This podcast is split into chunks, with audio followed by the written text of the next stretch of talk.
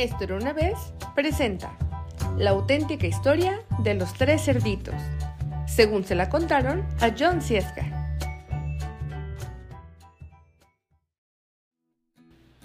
Es conocido por todos el cuento de los tres cerditos, o al menos todos creen que lo conocen, pero les voy a contar un secreto. Nadie conoce la auténtica historia, porque nadie ha escuchado mi versión del cuento. Yo soy el lobo silvestre B. Lobo, pero los cuates me llaman Sil. No sé cómo empezó todo este asunto del lobo feroz, pero todo es un invento. A lo mejor el problema es lo que comemos. Y bueno, no es culpa mía que los lobos comamos lindos animalitos como conejitos, ovejas y cerdos. Ah, somos así. Si las hamburguesas con queso fueran lindas, la gente también pensaría que ustedes son feroces. Pero, como les decía, todo ese asunto del lobo feroz es un invento.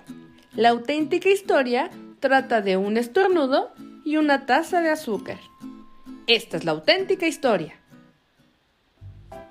Hace mucho, en los tiempos de esto era una vez, yo estaba preparando un pastel de cumpleaños para mi querida abuelita. Tenía un resfriado terrible. Y mientras preparaba el pastel, me quedé sin azúcar.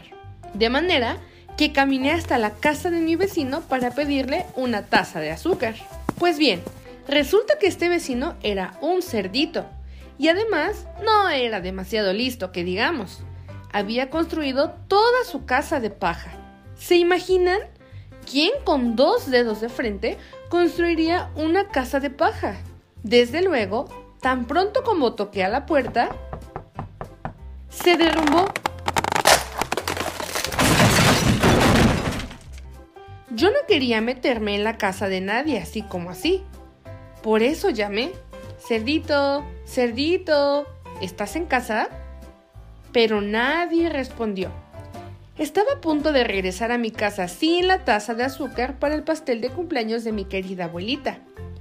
Entonces me empezó a picar la nariz. Sentí que iba a estornudar, así que soplé y soplé. Y lancé un tremendo estornudo. ¿Y saben lo que pasó? La dichosa casa de paja se vino abajo. Y allí, en medio del montón de paja, estaba el primer cerdito, bien muertecito. Había estado en la casa todo el tiempo. Me pareció una lástima dejar una buena cena de jamón tirada sobre la paja. Por eso me lo comí. Piensen lo que harían ustedes si encontraran una hamburguesa con queso. Me sentí un poco mejor, pero todavía me faltaba mi taza de azúcar de manera que me dirigí a la casa del siguiente vecino. Este vecino era el hermano del primer cerdito. Era un poco más inteligente, pero no mucho. Había construido su casa con palos de madera. Así que me acerqué y toqué el timbre de la casa de madera. Pero nadie contestó, así que llamé. Señor cerdo, señor cerdo, ¿está usted ahí? Y me contestó gritando, Vete, lobo. No puedes entrar. Me estoy afeitando el hocico. Apenas había puesto mi mano en el picaporte de la puerta cuando sentí que venía otro estornudo. Así que soplé y soplé y traté de taparme el hocico, pero lancé un tremendo estornudo. Y no me lo van a creer, pero la casa de este individuo también se vino abajo como la de su hermano. Cuando el polvo se disipó, allí estaba el segundo cerdito, bien muertecito. Palabra de lobo. No necesito recordarles que la comida se echa a perder si se le deja al aire libre. Por eso hice lo único que podía hacerse. Cené otra vez. ¿Acaso ustedes no se hubieran comido un segundo plato? Me empecé a sentir horriblemente lleno, pero estaba mejor del resfriado, y todavía no había conseguido una taza de azúcar para el pastel de cumpleaños de mi querida abuelita. De manera que me dirigí a la siguiente casa. Resultó ser el hermano del primer y del segundo cerdito. Debe de haber sido el genio de la familia. Había construido su casa de puros ladrillos. Así que me acerqué y toqué el timbre de la casa de ladrillos. Pero nadie contestó. Así que llamé. Señor cerdo. Señor cerdo, ¿está usted ahí? ¿Y sabe lo que me contestó este puerquito grosero? Fuera de aquí, lobo. No me molestes más. Vaya falta de modales. Seguro que tenía un saco lleno de azúcar y él muy envidioso ni siquiera quería darme una tacita para el pastel de cumpleaños de mi querida abuelita. ¡Qué cerdo! Estaba a punto de regresar a casa y quizá hacer una tarjeta de cumpleaños en lugar de un pastel. Cuando sentí nuevamente mi resfriado.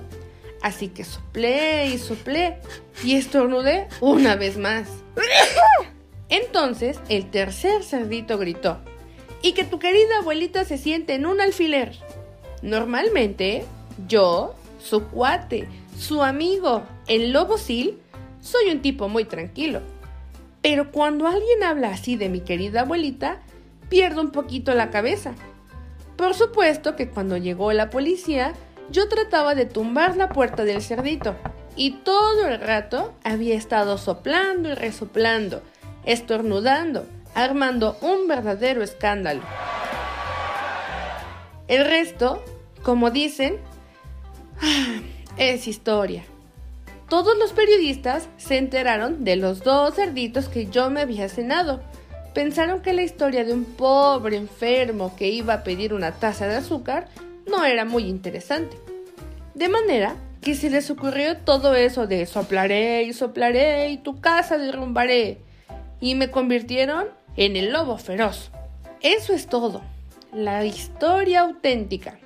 Me tendieron una trampa. Pero Tal vez tú puedas prestarme una taza de azúcar.